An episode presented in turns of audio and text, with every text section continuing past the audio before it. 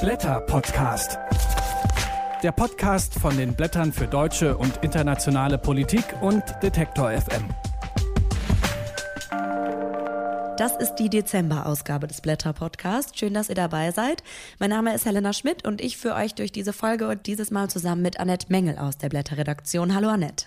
Hallo Helena, herzlich willkommen. Und wie in jeder Folge gibt es zu Beginn immer eine Übersicht über die Printausgabe, zu der der Podcast begleitend erscheint. Und Annette, mit Daniel hatte ich in der letzten Folge über euren Klimareader gesprochen, der ganz frisch erschienen ist. Jetzt haben wir ihn hier liegen. Unsere letzte Chance trägt er den Titel.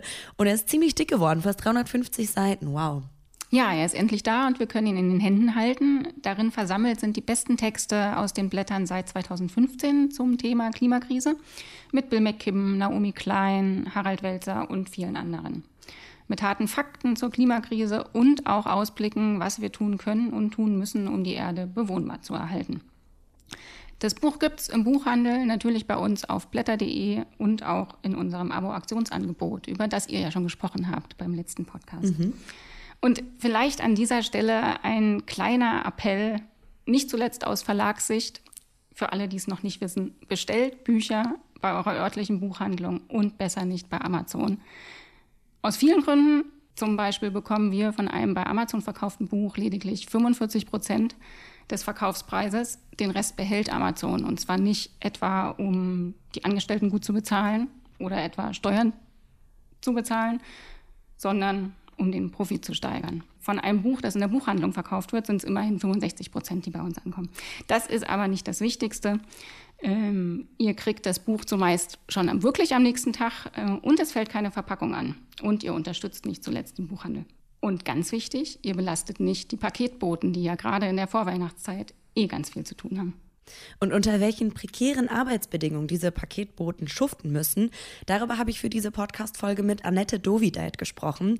Sie schreibt in der aktuellen Blätterausgabe darüber, dass eben diese Arbeitsbedingungen von Paketboten exemplarisch sind für den Verlust guter Arbeit, von der und mit der man überhaupt leben kann. Ja, und gute Arbeit ist auch ein Thema von Naomi Klein, die wir auch wieder im aktuellen Heft haben und die dort einen Green New Deal einfordert. Den brauchen wir so klein, um das Klima und die Demokratie zu retten. Sie gibt mit ihren neuen Gründen eine Blaupause, was auf der großen Klimakonferenz in Madrid Thema sein sollte, aber wohl leider nicht sein wird. Und in Madrid, da werden ja leider gerade viele genau der Länder nicht vertreten sein, die am meisten von der Klimakrise betroffen sind. Der Grund dafür ist unter anderem, dass höhere Kosten anfallen, weil die Konferenz kurzfristig verlegt wurde. Eigentlich sollte sie ja in Chile stattfinden. Ja, genau. Und die chilenische Regierung, die sah sich allerdings angesichts der aktuellen Proteste im Land dazu nicht mehr in der Lage. Was die Leute auf die Straße treibt, besprichst du mit unserer Autorin aus dem Dezemberheft Sophia Boddenberg. Ihr Text zu Chile wird ergänzt von zwei weiteren Kommentaren zu Lateinamerika, nämlich zu Argentinien und Bolivien. Soweit dazu. Welche Themen gibt es noch in der Dezemberausgabe? Wir blicken noch einmal auf das Brexit-Geschehen in Großbritannien, das uns nicht loslässt, und auf den Vorwahlkampf in den USA. Und nicht zuletzt bleiben wir natürlich am Thema Rechtsradikalismus dran. Albrecht kommentiert die Debatten innerhalb der CDU nach der Thüringer Wahl und er kritisiert, wie eine in erheblichen Teilen rechtsradikale Partei hoffähig gemacht wird. Christine Barb und Tim Engartner fordern mehr politische Bildung an den Schulen und darüber hinaus. Sie machen vor allem klar, dass Lehrerinnen und Lehrer sehr wohl beispielsweise Holocaust verharmlosende Äußerungen im Unterricht kritisch besprechen können anders als die AfD suggeriert mit ihrem Meldeportal. Und wir freuen uns nicht zuletzt, Klaus Teweleit im Heft zu haben. Dieser Tage erscheint sein bekanntes Buch Männerfantasien neu aufgelegt im Berliner Verlag Mattes und Seitz. Er begründete in den 70er Jahren äh, damit die Männer- und Gewaltforschung hierzulande. Wir bringen einen Auszug aus seinem neuen Nachwort zu maskuliner Gewalt und Rechtsterrorismus. Und da reiht sich auch der Text von der Soziologin Christa Wichterich ein. Sie schreibt über den globalen Antifeminismus, also darüber, dass der Kampf gegen Frauenrechte weltweit ein zentrales Motiv von rechtspopulistischen, ultrareligiösen und illiberalen Bewegungen geworden ist. Dass dieses Motiv aber mittlerweile gar nicht mehr am extrem rechten Rand nur zu finden ist, sondern zunehmend auch in der Mitte der Gesellschaft. Und mit ihr spreche ich hier in diesem Podcast. Und wir sprechen gemeinsam mit Michael Kahner zum Urteil des Bundesverfassungsgerichts zu Hartz-IV-Sanktionen. Soweit die Themen hier im Podcast und darüber hinaus in der Printausgabe der Blätter.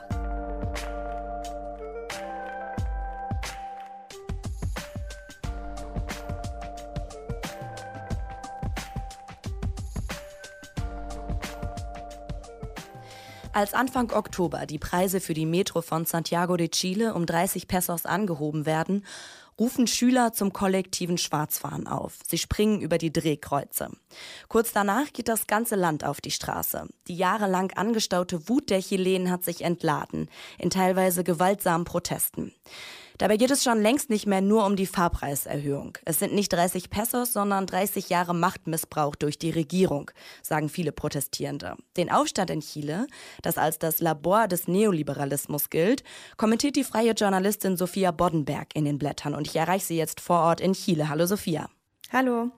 Sophia, du warst auch mit auf der Straße die letzten Wochen. Wie ist denn momentan die Stimmung unter den Protestierenden?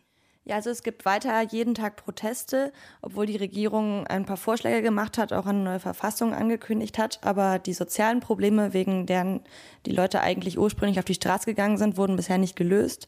Und deswegen gibt es auch heute, heute ist Freitag, Freitag ist immer der größte Protesttag, wieder einen, einen großen Protest. Und auf den Straßen ist die Stimmung eigentlich immer sehr, sehr feierlich. Die Leute singen, es gibt Musik, Bands, ähm, Performance, Theaterstücke, Trommeln. Ähm, aber die Stimmung wird eben sehr schnell eingedämmt oder zerstört durch die Polizei, die immer mit Tränengas und Wasserwerfern auf die Demonstrierenden losgeht. Ja, du sagst es gerade, die Polizei geht mit Wasserwerfern auf sie vor und generell hat die Regierung sehr gewaltsam reagiert. Knapp 10.000 Soldaten wurden auf die Straßen geschickt. Menschenrechtsorganisationen sprechen von einer alarmierenden Situation und schweren Menschenrechtsverletzungen. Wie haben denn die Menschen die Gewalt der Regierung zu spüren bekommen? Genau, also einmal war die Gewalt sehr stark während des Ausnahmezustands, der war ungefähr eine Woche lang, wo die Soldaten noch auf der Straße waren, aber danach wurde der wieder aufgehoben und die Gewalt durch die Polizisten ging weiter. Also es wird auf den Protesten auf die Leute geschossen, mit Gummi geschossen. Über 200 Leute haben ähm, Augenverletzungen. Ein junger Student äh, hat beide Augen verloren, der ist jetzt auf beiden Augen blind, was vorgestern bekannt gegeben wurde. Und es gibt auch eine Studie, die von der Universidad de Chile veröffentlicht wurde, in der festgestellt wurde, dass die Gummigeschosse gar nicht aus Gummi bestehen, sondern zu 80 Prozent aus anderen Materialien wie Metallen und nur zu 20 Prozent aus Kautschuk. Und deswegen sind es gefährliche Waffen. Das sind nicht einfach nur um die Leute zu erschrecken, sondern die Leute werden wirklich dadurch verletzt. Ich habe auch auf den Straßen, sehe ich jeden Tag äh, Leute mit Blut, äh, blutigen Wunden am Kopf, die mit Krankentragen weggetragen werden vom Roten Kreuz oder von freiwilligen Helfern. Es gibt auch Leute, die mit Tränengasbomben verletzt wurden. Ich habe auch einen Jungen interviewt, der eine Tränengasbombe ins Auge bekommen hatte und jetzt auch auf einem Auge blind ist. Ähm, auch Leute, die gar nicht an den Protesten teilnehmen, werden verletzt oder mit Tränengas attackiert. Gestern ist auch eine, eine Frau, die auf dem Weg zur Arbeit war, wurde von einer Tränengasbombe in den Kopf getroffen, hat jetzt auch eine Kopfverletzung. Ähm, ja, die Polizei begeht eigentlich total übertrieben auf die Leute ähm, los mit eben mit Waffen und auch nicht nur auf die Leute, die protestieren, sondern auch auf die, die in der Stadt wohnen und ihren Alltag leben. Die Chilenen gehen ja vor allem gegen das neoliberale Wirtschaftssystem auf die Straße, das noch während der Militärdiktatur vor 30 Jahren errichtet wurde. Wie wirkt sich denn dieses System auf den Alltag der Menschen aus? Also wo erfahren sie diese soziale Ungleichheit, gegen die sie jetzt protestieren? Die drei größten Felder, wo man die soziale Ungleichheit merkt, ist bei der Bildung, bei der Gesundheit und beim Rentensystem. Das sind auch die größten Forderungen, die die Protestierenden im Moment haben, weil während der Militärdiktatur von Pinochet von 73 bis 90 wurden alle ähm, sozialen Versorgungen, alle Grundrechte privatisiert. Also die Bildung ist privat, das Gesundheitssystem ist privat, das Rentensystem. Und das führt dazu, dass ähm, alles vom Einkommen abhängt. Also es ist nichts für alle abgesichert, sondern man muss quasi alles erkaufen. Alles sind Konsumgüter. Deswegen war auch eine Forderung der Studentenbewegung ähm, 2011, dass Bildung kein Konsumgut sein sollte. Beim Gesundheitssystem sieht das ähnlich aus. Also es gibt zwar öffentliche Krankenhäuser, die sind aber alle äh, sehr prekär. Es gibt nicht genügend Betten. Es gibt Leute, die auf dem Boden, Patienten, die auf dem Boden sitzen oder auf, ähm, auf Stühlen behandelt werden. Es gibt eine sehr geringe Mindestrente, die vom Staat abgesichert ist, aber das sind umgerechnet ungefähr 100 Euro und davon kann man noch nicht mal eine Miete bezahlen. Deswegen wohnen die meisten Rentner entweder bei ihren Kindern oder auf der Straße. Auf der Straße sieht man sehr viele ältere Leute, die in Zelten leben und unter, unter der Brücke. Die Selbstmordrate bei den über 80-Jährigen ist auch die höchste Selbstmordrate in Chile. Deswegen sind auch nicht nur junge Leute auf den Straßen, sondern auch, auch ältere. Man sieht auch wirklich Rentner bei den Protesten mit dabei. Und die jungen Leute, die auf den Straßen sind, sagen auch häufig, also die, mit denen ich gesprochen habe, dass sie nicht nur für sich selber protestieren, sondern auch für ihre Eltern, für ihre Großeltern, weil man einfach in allen Generationen die soziale Ungleichheit merkt, die dieses System verursacht. Und ich fand den Vergleich ganz gut, den du gebracht hast. Dadurch liegen nämlich die Lebenserhaltungskosten fast so hoch wie in Deutschland. Allerdings sind die Löhne der Chilenen viel, viel niedriger. Die Hälfte der Chilenen verdient weniger als 500 Euro im Monat, um sich das nochmal so vor Augen zu führen. Genau, also die Löhne sind wirklich sehr niedrig und von 500 Euro kann man im, im, Zentrum von Santiago zum Beispiel noch nicht mal eine Wohnung mieten. Also die Leute, die diesen Durchschnittslohn verdienen, die müssen entweder Kredite aufnehmen oder wohnen noch bei ihren Eltern. Es wohnen auch sehr viele Leute, erwachsene Leute noch bei ihren Eltern, weil sich einfach keiner die Miete leisten kann und eben viele verschuldet sind. Also 80 Prozent der über 18-jährigen Chilenen sind verschuldet, weil man sich sonst einfach jedes Leben nicht leisten kann mit den Löhnen, die gezahlt werden. Jetzt galt Chile als das Musterland des Neoliberalismus, aber eben, wie du beschreibst, haben vom Wirtschaftswachstum viel zu wenige profitiert. Kann man dieses Wirtschaftssystem damit jetzt als gescheitert betrachten? Also ich würde schon sagen, dass es gescheitert ist. Da scheiden sich natürlich die Meinungen. Es gibt auch unter den Protestierenden verschiedene Meinungen. Es gibt Leute, die wollen Reformen, es gibt Leute, die wollen einen kompletten Systemwechsel. Aber ich würde sagen, dass das System, gerade weil es hier als erstes wirklich ausprobiert wurde während der Militärdiktatur, merkt man, dass es, dass es gescheitert ist und dass es einfach nicht mehr so weitergehen kann, weil die, die Leute jetzt so lange darunter gelitten haben und jetzt einfach so die Nase voll haben. Also das, das Fass ist übergelaufen, weil ja, wie auch viele gesagt haben. Ja, und auch die Reformen werden einfach nicht reichen. Also die Regierung hat Reformen angekündigt, will den Mindestlohn erhöhen, die Rente erhöhen, aber das ist halt einfach ein Tropfen auf dem heißen Stein, weil auch wenn die Rente statt 100, 100 Euro 150 Euro ist, kann man davon trotzdem noch nicht leben. Deswegen muss einfach ein, ein grundlegender Wandel, ein Systemwechsel her, damit die Leute ähm, merken, dass die Proteste einen Erfolg hatten, weil mit diesen Reformen wird sich keiner zufrieden geben. Und kann diesen grundlegenden Wandel das für April angekündigte Referendum bringen? Also dabei sollen ja die Chilenen entscheiden, ob sie eine neue Verfassung wollen. Kann das den Wandel bringen? Ja, das fragen sich im Moment auch viele. Also im April wird erstmal nur abgestimmt, ob die Chilenen eine neue Verfassung wollen oder nicht. Und dann soll im Oktober äh, der verfassungsgebende Prozess anfangen. Das ist einfach ein sehr langer Zeitraum. Die Leute wollen jetzt Veränderungen und, und nicht erst in einem Jahr. Und es steht auch nicht wirklich fest, wie dieser verfassungsgebende Prozess aussehen soll. Weil eine Forderung der Protestierenden war von Anfang an eine verfassungsgebende Versammlung, aber mit Vertretern aus den sozialen Bewegungen und aus den Nachbarschaftsvereinigungen, von den Protestierenden selber, damit die Leute selber an dem verfassungsgebenden Prozess teilnehmen. Aber der Vorschlag von der Regierung ist, entweder eine gemischte Kommission zu machen mit 50 Prozent Abgeordneten, 50 Prozent gewählten Bürgern oder eine komplette Bürgerversammlung, aber mit dem gleichen Wahlrecht, mit dem auch die Abgeordneten gewählt werden, weshalb es sehr schwierig ist, ähm, für unabhängige Kandidaten dann da überhaupt in diesen Kongress reinzukommen. Und deswegen kritisieren viele, dass die Regierung da wieder ihr eigenes Süppchen in der, in der Küche kocht. Das sagen ja viele die La Cocina, die Küche, ohne wirklich die Absicht zu haben, die, die Menschen, die Protestierenden an diesem Prozess teilhaben zu lassen. Und deswegen gibt es sehr wenig Vertrauen in dieses, ähm, in dieses Referendum. Ich hoffe, dass auf jeden Fall das Ja gewinnt im April. Aber die, ähm, was danach passiert, das muss alles noch äh, geregelt werden, damit es wirklich ein, ein verfassungsgebender Prozess wird, an dem Chileninnen und Chilenen teilhaben und nicht wieder nur ein Abkommen von den gleichen Politikern, ähm, von denen die so enttäuscht sind. Das berichtet die Journalistin Sophia Boddenberg aus Chile. Vielen Dank für das Gespräch. Vielen Dank. Dir auch.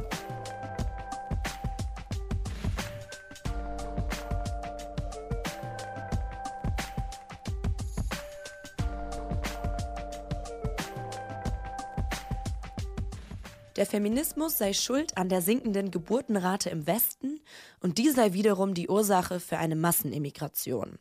Über diese wirre Erklärung von Stefan B. für seinen antisemitischen und rassistischen Attentat in Halle haben wir schon in der letzten Podcast-Episode gesprochen. Aber so wirr diese Verschwörungstheorie auch ist, Sie steht doch exemplarisch für einen beunruhigenden Trend, schreibt die Soziologin Christa Wichterich in den Blättern. Der Antifeminismus ist ein prägendes Motiv bei vielen Rechtsterroristen. Aber der Kampf gegen Frauenrechte, der findet eben nicht mehr nur am rechten Rand statt. Über die antifeministische Internationale spreche ich jetzt mit ihr. Hallo, Frau Wichterich. Hallo, guten Morgen. Sie beschreiben in Ihrem Text frauenfeindliche Ideologien und ein konservativer Familismus weltweit. Wie zeigen sich diese Phänomene denn und wer sind die Kräfte, die diese Ideen vorantreiben? Ja, ich selbst bin diesem äh, Phänomen oder dieser Bewegung erstmals äh, ganz stark in den 1990er Jahren begegnet, und zwar bei den verschiedenen großen UN-Konferenzen.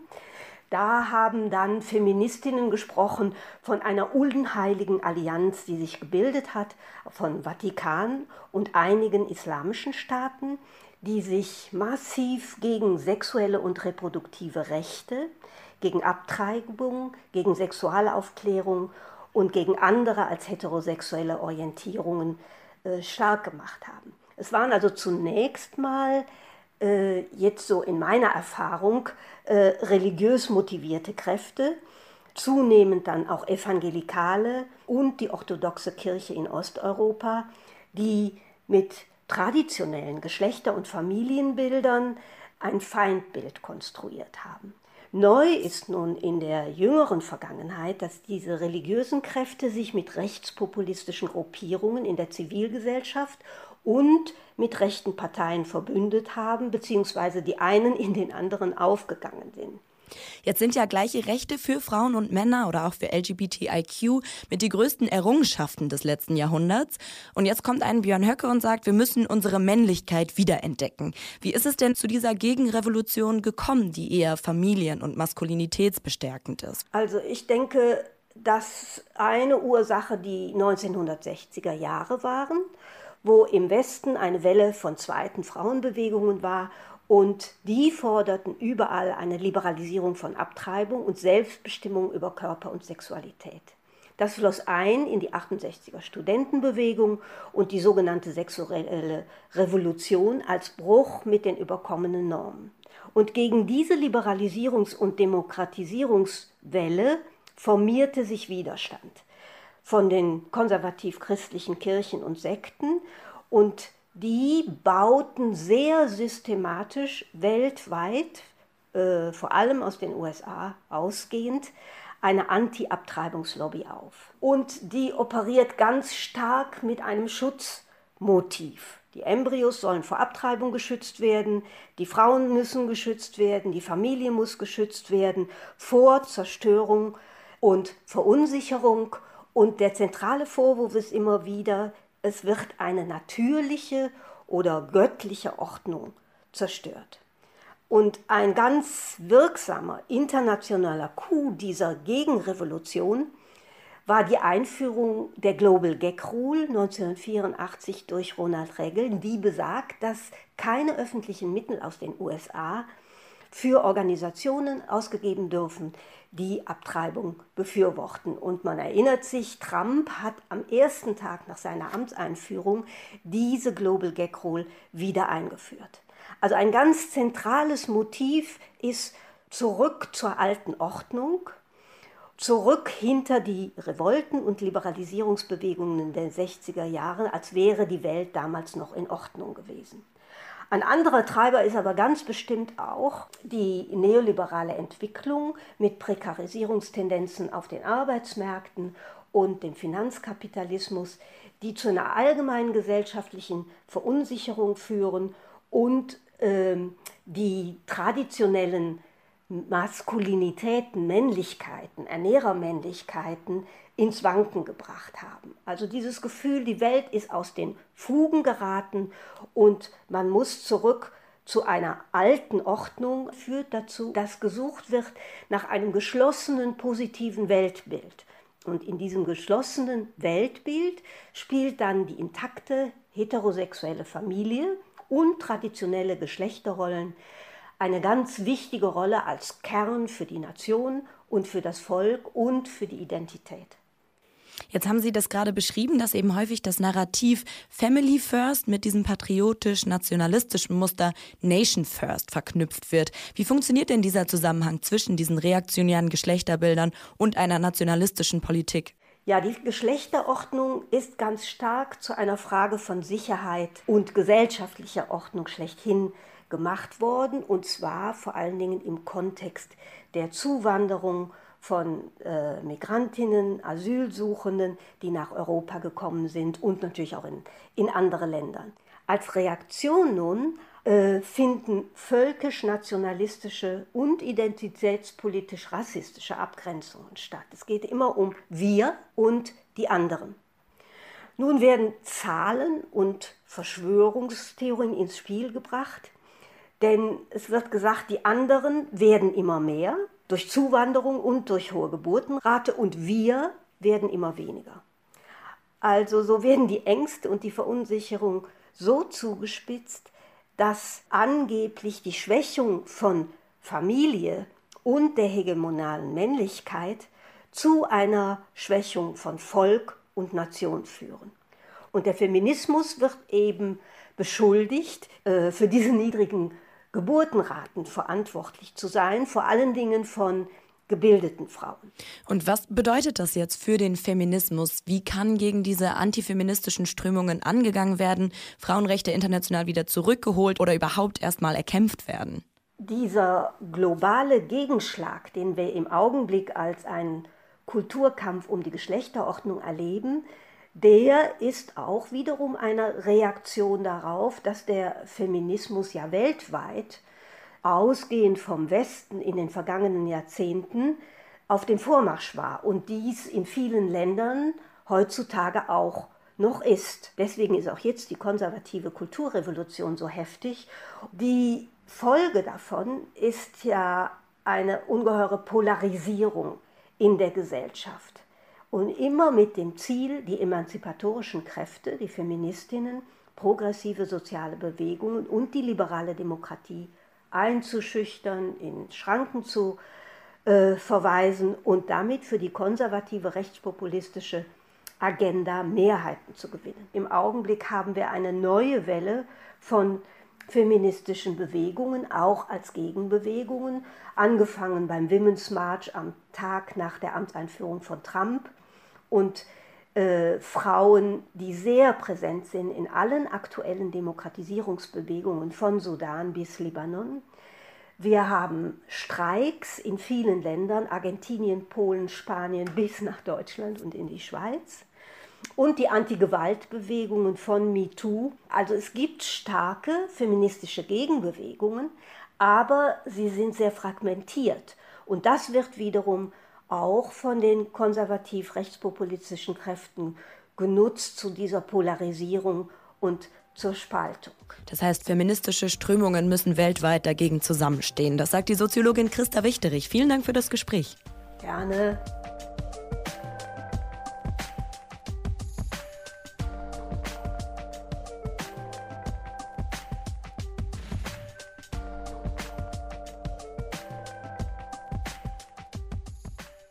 Deutschland nähert sich der Vollbeschäftigung. Gleichzeitig arbeiten aber immer mehr Menschen, ohne dabei genug Geld für ihren Lebensunterhalt zu bekommen. Dabei kommt die Diskussion über den Arbeitsmarkt derzeit daher, als ging es hier nur um ein weiteres unter vielen politischen Problemen im Land, schreibt die Journalistin Annette Dovideit. Ihrer Meinung nach ist aber eine vernünftige und gerechte Gestaltung der Arbeitswelt das Fundament und auch die Lösung für fast alle anderen Herausforderungen. Die Frage, was Arbeit wert ist, sei entscheidend für die Zukunft unserer Gesellschaft, schreibt sie. Und darüber möchte ich jetzt mit ihr sprechen. Hallo, Frau Dovideit. Hallo. Sie schreiben das Elend der Paketboten. Das ist gerade beispielhaft für den Verlust guter Arbeit. Wie hat sich denn die Situation von den Paketboten zum Schlechten verändert? Bei den Paketboten ist es ja ganz häufig so, dass die nicht angestellt sind, sondern dass die in so selbstständigen Verhältnissen arbeiten. Zum Beispiel je nach Arbeitgeber, der ja kein wirklicher Arbeitgeber ist, pro Paket bezahlt werden. Und das führt dann häufig dazu, dass die auf einen Stundenlohn kommen, der unterhalb des gesetzlich vorgeschriebenen Mindestlohns liegt. Und die Zollbehörden, also die Finanzkontrolle Schwarzarbeit, ist da auch schon seit zwei, drei Jahren massiv dahinter. Und jedes Mal, wenn die wohin kommen, merken die, dass die ähm, Mindestlohngesetze nicht eingehalten werden. Und das Interessante ist, was man jetzt gerade in den letzten Monaten gesehen hat, dass es aber eben nicht nur dieses Problem gibt bei den Unternehmen, die auf diese Selbstständigkeitsmodelle setzen, sondern sogar bei denen, bei denen die Leute fest angestellt sind, ähm, gibt es häufig Mindestlohnverstöße. Also zum Beispiel ähm, hatte ich jetzt vor einigen Wochen eine Recherche veröffentlicht, da ging es um Amazon Logistics, also den eigenen Lieferdienst von Amazon. Und ähm, der Amazon-Konzern beteuert, dass die es anders machen würden in Deutschland, dass dort also jeder Paketbote bei einem Subunternehmen angestellt ist und einen festen Stundenlohn erhält, 10 Euro pro Stunde damit eben deutlich über dem geltenden Mindestlohn.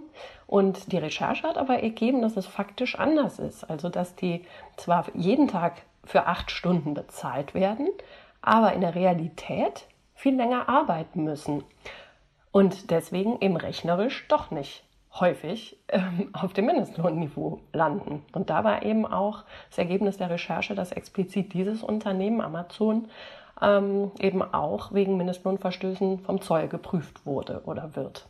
Und wenn wir uns jetzt anschauen, wie es zu diesen prekären Arbeitsbedingungen gekommen ist, dann ist es ja nicht nur bei den Mitarbeitern der Post so, sondern auch in vielen anderen Bereichen, dass das Urvertrauen vieler Bürger eben in die Sicherheit ihrer finanziellen Zukunft erschüttert ist. Wie sind wir dahin gekommen?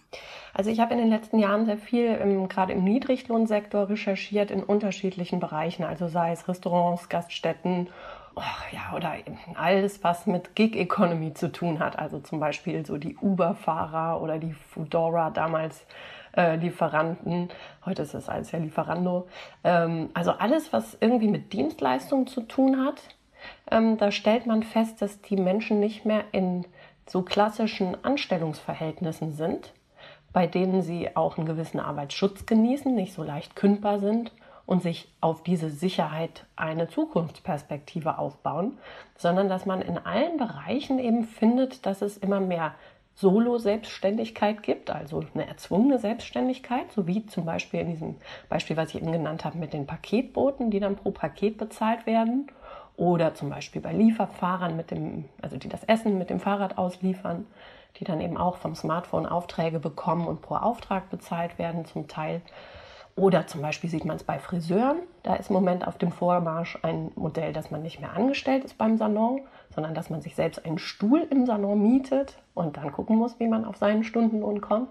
Also man sieht das in allen möglichen Bereichen, die so eher im unteren Lohnsegment sind, dass einfach diese Planbarkeit nicht mehr da ist, dass man nicht weiß, was wird man am Monatsende auf dem Konto haben und wie kann man da ähm, eine Miete von bezahlen oder überhaupt zum Beispiel eine Familie planen? Also ich bin sehr häufig auf äh, Leute gestoßen, die sagen, sie trauen sich gar nicht erst Kinder zu kriegen oder Familie zu planen, weil sie nicht wissen, ob sie sich das leisten können. Und noch ganz kurz ein Satz dazu angefügt ist, dass eben das Erschreckende ist, dass sich das nicht mehr nur so im unteren Lohnsegment findet, sondern auch in Mittelschicht, klassische Mittelschichtberufe reinzieht, wie zum Beispiel Journalismus. Jetzt ist es aber nicht so, dass die Bundesregierung da in den vergangenen Jahren gar nicht dran gearbeitet hätte, aber das Schreiben Sie hat an vielen Stellen eben bisher nicht gereicht oder nicht funktioniert.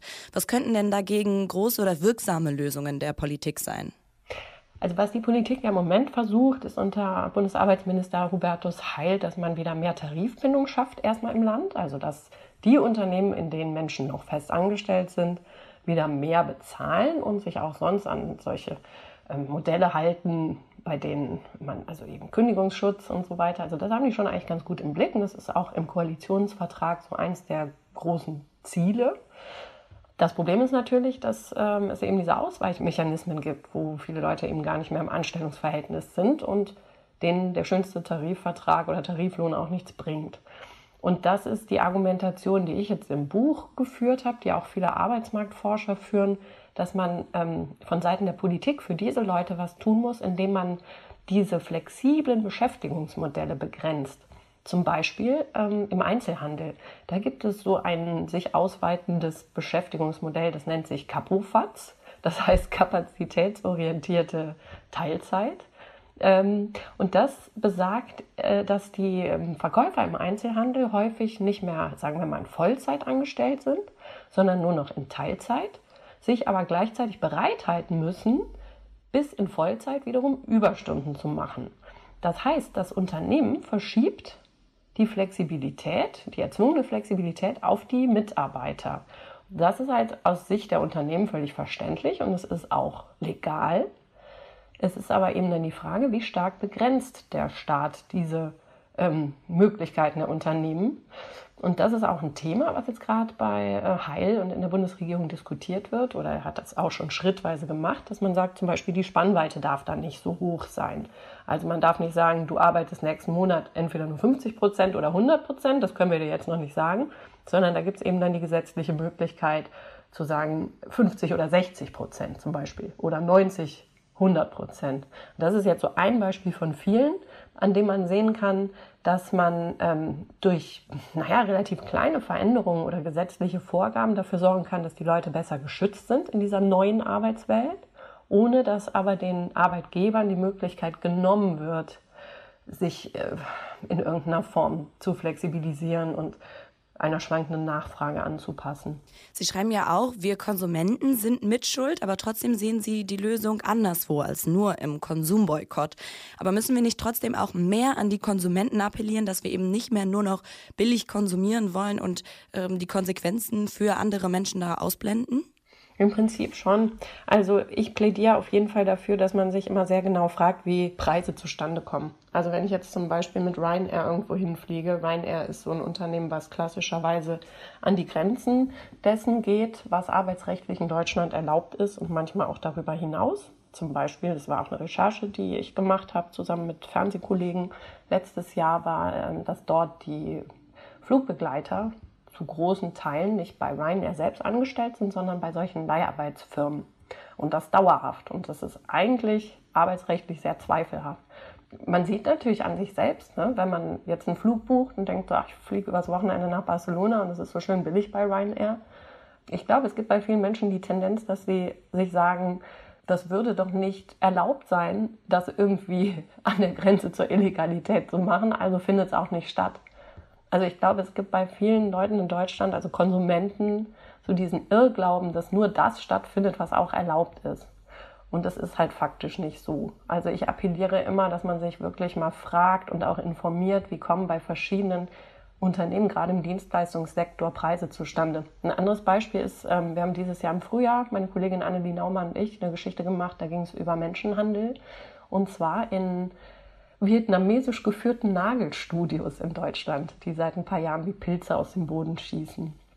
Und da ist eben auch der Zoll mit Hochdruck dran und die machen ständig so Schwerpunktkontrollen in diesen Nagelstudios. Jedes Mal finden die da junge Frauen aus Vietnam, die äh, höchstwahrscheinlich von Menschenhändlern nach Deutschland gebracht wurden.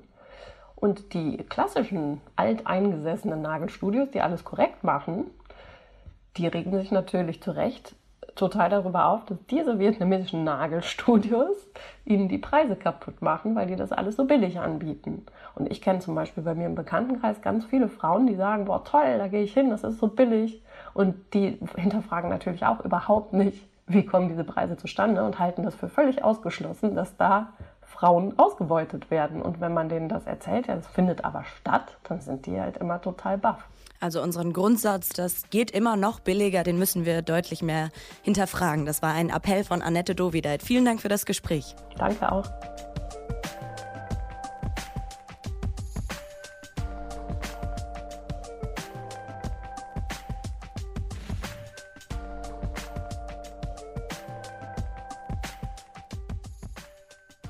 Seit Jahren kritisieren Sozialverbände, dass Leistungskürzungen von Hartz IV meistens die Falschen treffen.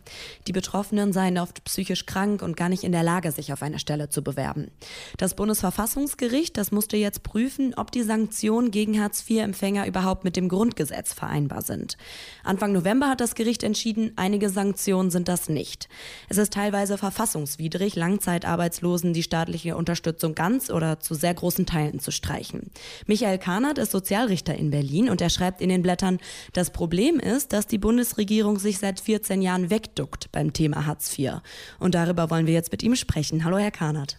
Hallo. Hallo. Viele haben die Entscheidung des Bundesverfassungsgerichts ja so verstanden, dass es prinzipiell Hartz-IV-Sanktionen über 30 Prozent ablehnt. Sie interpretieren das anders. Was hat das Gericht denn entschieden? Ja, die ersten Medienberichte über dieses Urteil, die haben aus meiner Sicht zu einem Missverständnis geführt. Da hieß es so, okay, man darf nur noch 30 Prozent der Leistungen kürzen und schärfere Sanktionen verstoßen grundsätzlich gegen das Grundgesetz und sind verboten. Das würde ja im Umkehrschluss bedeuten, ich habe praktisch 70 Prozent immer, auch wenn ich mich nicht bewerbe, wenn ich nicht mehr zum Jobcenter gehe, so eine Art bedingungsloses Grundeinkommen in Höhe von 70 Prozent. Wenn man aber die Entscheidung liest, dann steht aus meiner Sicht genau das Gegenteil drin. Das Bundesverfassungsgericht hat gesagt, es verstößt nicht gegen das Grundgesetz, wenn man Sanktionen ausspricht. Ja, also der Staat darf eine Mitwirkung des Bürgers fordern. Es ist aber umgekehrt auch so, dass der Staat verpflichtet ist, Menschen, die gar nichts haben, ihren Lebensunterhalt äh, zu sichern. Und das ist, äh, das steht auch im Urteil, ein Spannungsverhältnis. So, und wie führt man das zusammen? Da hat das Bundesverfassungsgericht eine Lösung gefunden und haben gesagt, okay, das ist ein ganz scharfer Grundrechtseingriff, wenn man die Leistungen ganz kürzt. Und scharfe Grundrechtseingriffe müssen verhältnismäßig sein. Also hat das Bundesverfassungsgericht ganz schlicht nachgefragt bei der Bundesregierung, sind denn diese Sanktionen überhaupt geeignet? Da herrscht ja in der Fachwelt großer Streit. Die einen, Sie haben es gerade zitiert, sagen, das trifft ja immer die Falschen. Ja, da ist, die mobilisiere ich nicht, dass die sich dann plötzlich selber helfen, sondern die stürzen ab, werden obdachlos. Und die andere Seite sagt, na ja, es gibt Leute, die einfach vielleicht sogar heimlich schwarz arbeiten oder aus irgendeinem Grund sich verweigern wollen, denen muss man das doch kürzen dürfen. Also hat das Bundesverfassungsgericht gesagt, wie ist es denn jetzt? Was habt ihr denn für Studien, für Erfahrungen, wie wirken Sanktionen? Ja, und ich habe aus dem Urteil dann eine leichte Überraschung der äh, Richter äh, rausgelesen. Die Bundesregierung war nicht in der Lage, da eine tragfähige Antwort zu geben. Woran liegt das denn, dass die Bundesregierung sozusagen nicht sagen kann, wie ihr Fordern und Fördern funktioniert. Ich glaube, dass sich da viele Leute tatsächlich wegducken, die einfach Angst haben, überhaupt noch mit dem Thema Hartz IV irgendwie in Berührung zu kommen. Hartz IV hat ja dazu geführt, dass die SPD beispiellos Stimmen verloren hat. Das wird ja doch so allgemein gedeutet, dass da Hartz IV eine große Rolle spielt. Und mein Eindruck ist, dass da einfach viele die Finger von weglassen und dass Hartz IV auch in so eine ideologische Front geraten ist. Nicht? Die einen sagen, das ist unbedingt das Heilmittel, nur deswegen haben wir hier die Arbeitslosigkeit weg. Die anderen sagen, das ist absolut unmenschlich. Und dieser nüchterne Blick, dass man einfach mal sagt, jetzt lasst uns doch mal wissenschaftlich einfach untersuchen, was passiert denn eigentlich wirklich bei Hartz IV, das findet nicht statt. Und jetzt sagen Sie, das Problem ist gar nicht das Gesetz an sich, sondern die Verwaltungsstruktur, also wie es umgesetzt wird. Wo hapert es da? Was ist genau das Problem? Das Problem ist, dass hinter jedem neuen Gesetz steckt ja eine enorme Machtfrage.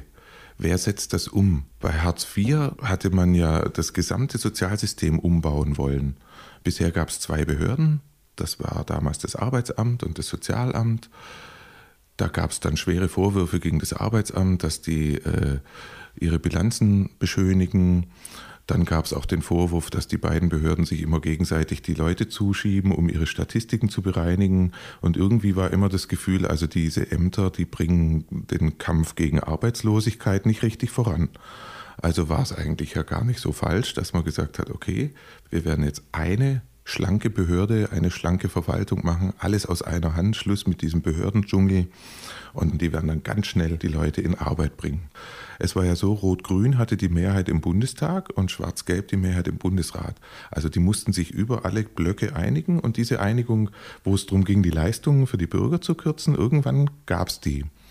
Aber bei der Frage, wer wird jetzt die Verwaltung steuern, da gab es interessanterweise keine Einigung. Und jetzt würde man sagen, naja, das ist ja langweilig, Verwaltung ist doch eigentlich wurscht, wer es macht. Ist es eben nicht, weil es um tausende Mitarbeiter geht, sechs Millionen Bürger, die betroffen sind und unendlich viele Milliarden Geld. Und dann hat man einen sogenannten Kompromiss geschlossen, dass man sagt, wir machen jetzt äh, eine gemeinsame, eine Mischverwaltung. Schauen wir dann jetzt mal in den Alltag in den Jobcentern, wie das aussieht, wie diese Mischverwaltung sich da äußert. Seit einigen Jahren sollen die Jobcenter ja eigentlich auch eine sogenannte ganzheitliche Betreuung bieten. Da geht es dann zum Beispiel um psychosoziale Beratung oder Schuldnerberatung, Suchtberatung. Aber sie schreiben, dass Menschen, die eigentlich so eine Betreuung bräuchten, trotzdem eben schwere Sanktionen erhalten. Also dass dieser Auftrag der ganzheitlichen Betreuung gar nicht im Verwaltungsalltag angekommen ist. Wieso funktioniert das nicht? Wo liegt da das Problem? Ja, das ist ein ganz wichtiger Punkt bei den Sanktionen. Die Fälle, die beim Bundesverfassungsgericht kritisiert worden sind, die dürfte es eigentlich gar nicht geben. Wenn es wirklich gesundheitliche Gründe gibt, dann haben die Leute beim Jobcenter gar nichts verloren. Wer so krank ist, dass er nicht mal regelmäßig zum Jobcenter kommen kann, zu den Meldeterminen, ja, wie soll denn der jeden Tag äh, zu seiner Arbeit gehen? Dann muss er zum Sozialamt. Das Sozialamt ist zuständig für schwerkranke Menschen und kann denen auch wirklich helfen. Aber ein großes Problem ist, dass die Jobcenters bis heute nicht geschafft haben, überhaupt zu gucken, was fehlt denn dem Einzelnen, sondern da ist ein enormer Druck da aus der Zentrale. Es muss einfach, es müssen sogenannte Aktivierungsmaßnahmen gemacht werden, egal wie oder was. Ich hatte neulich einen Fall, da hat ein Mann ist nicht bei einer Maßnahme zum Bewerbungstraining erschienen. Das Jobcenter hat eine Sanktion verhängt. So, und jetzt saßen wir da und es stellt sich raus, dieser Mann ist schwer alkoholkrank. Der hat schon sechs Entziehungskuren abgebrochen und es stellte sich raus, der Arbeitsvermittler wusste das und hat ihn trotzdem zu dem Bewerbungstraining geschickt. Eigentlich hätte der Arbeitsvermittler einen anderen Auftrag. Im Gesetz steht ganzheitliche Betreuung. Das heißt, ich muss mich auch um Suchterkrankungen kümmern. Und deswegen hat dann das Jobcenter in der Verhandlung auch die Sanktion aufgehoben. Aber das dürfte eigentlich nicht erst dauern, bis es beim Sozialgericht landet, sondern sowas dürfte einfach nicht passieren. Jetzt kann so eine Entscheidung ja aber nur treffen, wer dafür genügend ausgebildet ist und eben genügend Zeit hat. Was muss denn die Politik da an Rahmen nun schaffen, damit das möglich ist? Die Politik muss hinschauen, was wird denn wirklich gemacht in den Jobcentern. Man darf sich nicht darauf verlassen, dass irgendwelche Statistiken über Arbeitslosenzahlen erfüllt werden, sondern sie muss genau gucken, wird denn wirklich dieser gesetzliche Auftrag erfüllt, ganzheitliche Betreuung. Und jetzt ist die Frage eben bei so einer Mischverwaltung, wer kontrolliert eigentlich diese Verwaltung? Das ist natürlich das Parlament in einer Demokratie. Es ist immer das Parlament, das das letzte Wort hat und das kontrollieren muss. Aber wir haben jetzt eine Mischverwaltung, wo auf der einen Seite die Kommunen drin sind. Das fällt in die Ländersphäre und auch der örtliche Gemeinderat, Stadtrat hat da was mitzureden. Die Arbeitsagentur fällt in die Kompetenz des Bundestags. Und es ist jetzt ganz häufig doch zu beobachten, wenn zum Beispiel im Bundestag eine Anfrage ist, wo zum Beispiel wirklich jetzt ein Abgeordneter mal wissen will, wie läuft es denn in den Jobcentern, dann heißt es ja, dazu haben wir keine Informationen. Und wenn man dann guckt, okay, das ist eine ganzheitliche Betreuung zum Beispiel, die fällt wieder in die Sphäre der Kommune. Aber es gibt jetzt kein Parlament, das jetzt mal richtig sagt, okay, da müssen wir jetzt mal ran. Meiner Meinung nach müsste der Bundestag jetzt 14 Jahre nach Inkrafttreten von Hartz IV eine Enquete-Kommission einberufen und sagen, Leute, wir haben die größte Sozialreform vieler Jahrzehnte gemacht. Jetzt müssen wir doch mal nach 14 Jahren eine ehrliche Bilanz ziehen und sagen, was ist denn dabei rausgekommen? Wir hören Sachverständige, wir hören Betroffene, wir hören die Behördenmitarbeiter. Der Bundesrechnungshof hat schon ganz viele alarmierende Berichte äh, veröffentlicht, wie viel da einfach nicht funktioniert. Jetzt schauen wir als Parlament, als oberster Aufseher über die Verwaltung mal nach, was da wirklich passiert. Das sagt Michael Kahnert. Vielen Dank für das Gespräch. Ja, gerne. Danke. Und das war die Dezember-Ausgabe des Blätter-Podcasts. Und wir hören uns schon bald wieder. Unser nächster Podcast erscheint nämlich noch vor Weihnachten, so wie die Januar-Ausgabe, die immer regelmäßig unterm Weihnachtsbaum liegt. Wer noch Geschenke sucht, wird auf www.blätter.de fündig. Dort gibt es unser aktuelles Blätter-Aktionsabo, Print und Online für ein Jahr, den, das Blätterarchiv auf einem USB-Stick und den neuen Reader. Das perfekte Geschenk. Und zwar für alle, die sich gegen Fake News-Hetze wappnen wollen, mit kritischen Analysen und pointierten Kommentaren. Und an der Stelle kann man auch noch mal erwähnen, dass ihr bei Twitter gerade ganz groß gelobt wurdet und zwar von Kurt Schnibben. Der ist langjähriger Spiegelredakteur und inzwischen ähm, schreibt er für Übermedien oder bei Übermedien und er hat geschrieben, wem es vor allem um politische Einordnung geht, der zieht aus einem Monatsheft Blätter so viel Erkenntnis wie aus vier Ausgaben die Zeit und der Freitag. Darüber kann man sich doch freuen. Das freute uns natürlich sehr. Und damit hören wir uns wieder in der nächsten Ausgabe und wünschen einen schönen Monat. Bis dann. Alles Gute. Ciao.